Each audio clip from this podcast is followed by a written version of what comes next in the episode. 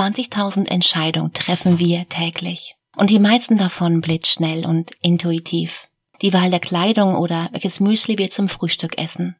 Andere Entscheidungen sind da schon schwieriger oder komplexer und sie erfordern mehr Bedenkzeit. Wie aber lassen sich schwierige Entscheidungen treffen und rational oder intuitiv? Welche Fragen du dir stellen kannst und wie du zum Profi wirst, darum geht's genau in dieser Folge. Unsichtbar war gestern. Persönliche Weiterentwicklung, Mindset und Erfolg. Lass uns starten. Den ganzen Tag über treffen wir Entscheidungen und zugegeben, die wenigsten davon sind wirklich schwer. Meistens entscheiden wir uns schnell und intuitiv oder sind uns gar nicht bewusst, dass wir gerade eine Entscheidung treffen. Und wir denken, je größer die Auswahl ist, desto freier sind wir. Stimmt das so? Ganz ehrlich, ich fühle mich nicht frei, wenn ich beim Einkaufen zwischen 20 Müsli-Sorten und am Abend zwischen Arbeit und Familie wählen muss. Es ist quasi gefühlt alles möglich und genau damit steigt auch der Druck, sich für das eine oder das andere, das Falsche oder das Richtige zu entscheiden. Und das mag im Supermarkt noch okay sein, da die Entscheidung nach dem Müsli eben nicht lebensnotwendig ist. Und ganz anders ist das allerdings bei essentiellen Fragen. Fange ich lieber den sicheren Job an oder einen, der mich interessiert? Angestellt oder selbstständig? Soll ich allein gründen oder mit der besten Freundin? Da helfen dann auch meistens die schönsten Pro- und Kontralisten nicht weiter. Aber auch das kannst du lernen, denn schwere Entscheidungen sind trotzdem oder gerade deswegen zum Verrücktwerden wertvoll. Vorausgesetzt du, du weißt, wie du mit ihnen umgehst. Als die Neurophysiologen in den 80ern begannen, Gehirnzellen beim Denken zu belauschen, schienen die Chancen für den freien Willen auf Null zu sinken.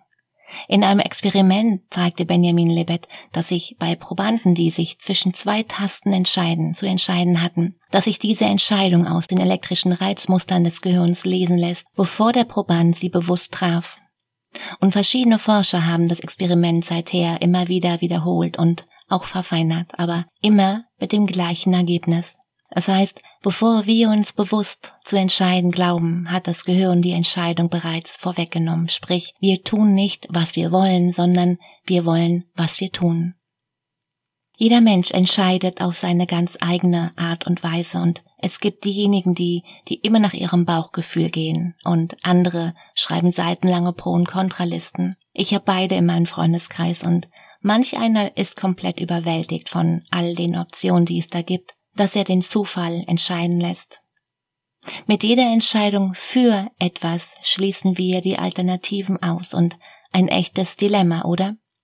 Dummerweise achten wir häufiger auf damit, auf den damit verbundenen Verlust und trauen genau dem hinterher. Und wegen dieser Verlustängste werden Entscheidungen nicht nur blockiert, nein, wir treffen oft auch falsche Entscheidungen um zu verhindern, dass sich bei jeder Wahl gegen etwas die Optionen verringern, sagen wir kurzfristig zu, obwohl genau das langfristig gar nicht so klug ist.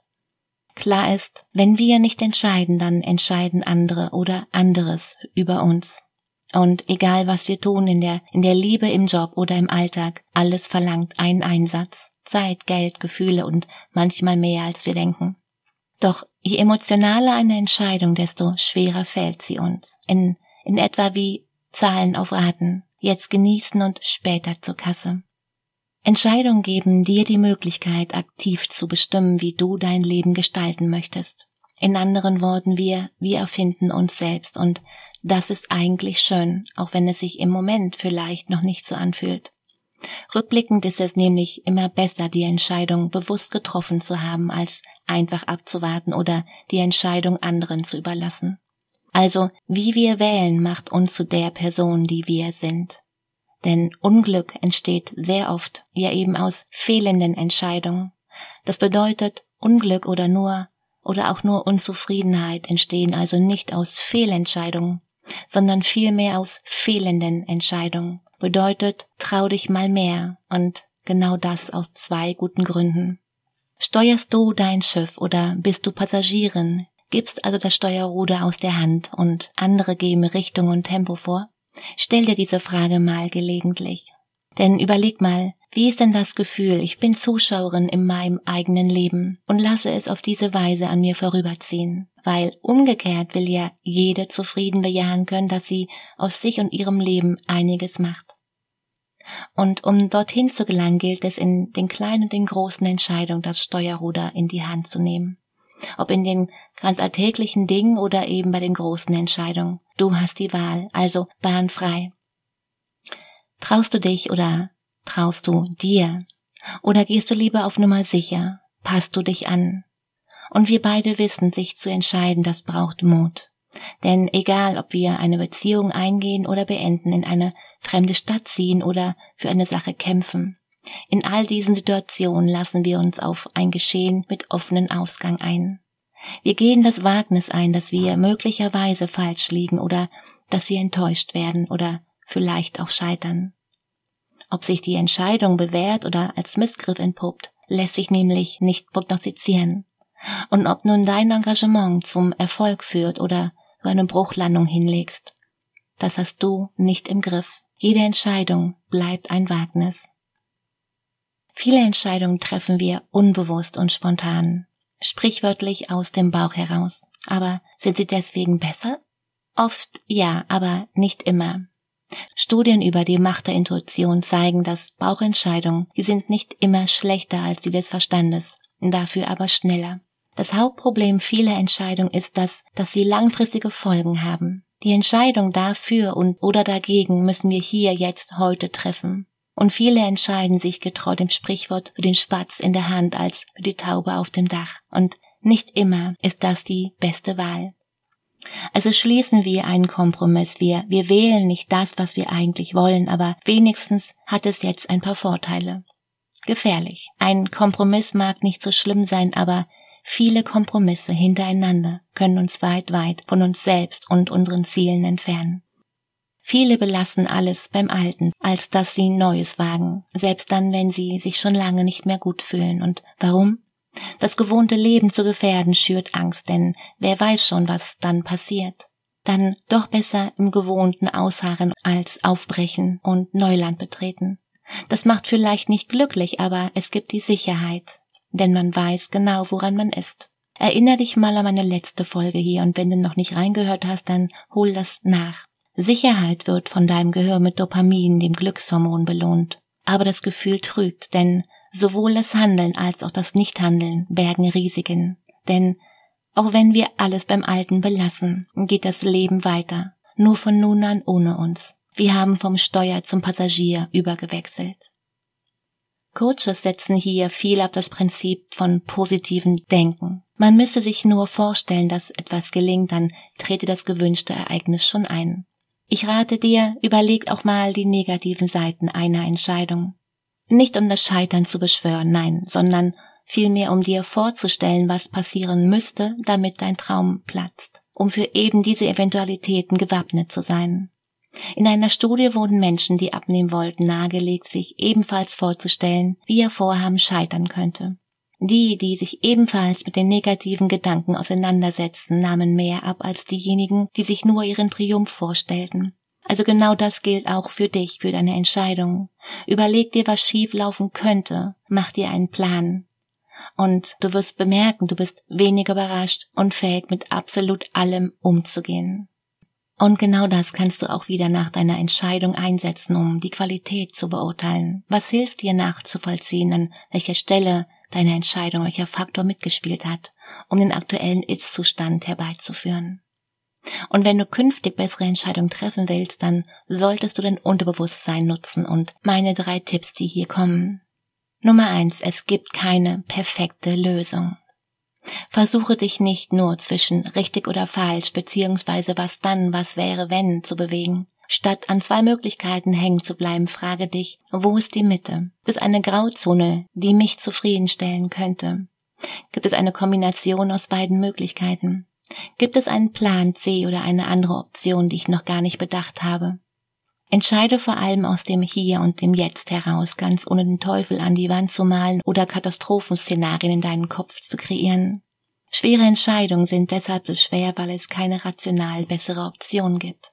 Es bringt nichts, immer mehr und mehr Informationen zu sammeln und lange Listen zu erstellen, nach der perfekten Lösung zu suchen.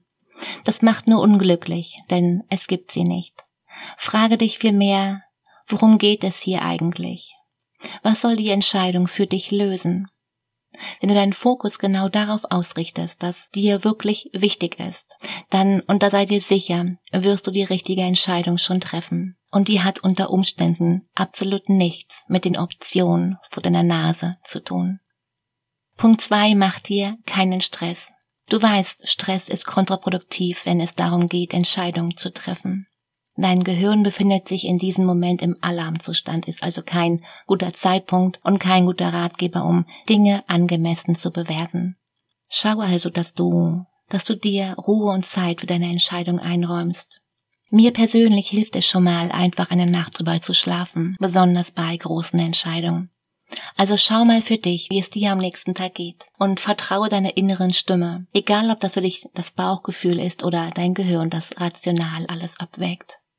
Und manchmal hilft es ab und zu vom vorgestellten eigenen Ende her auf das Jetzt zu schauen.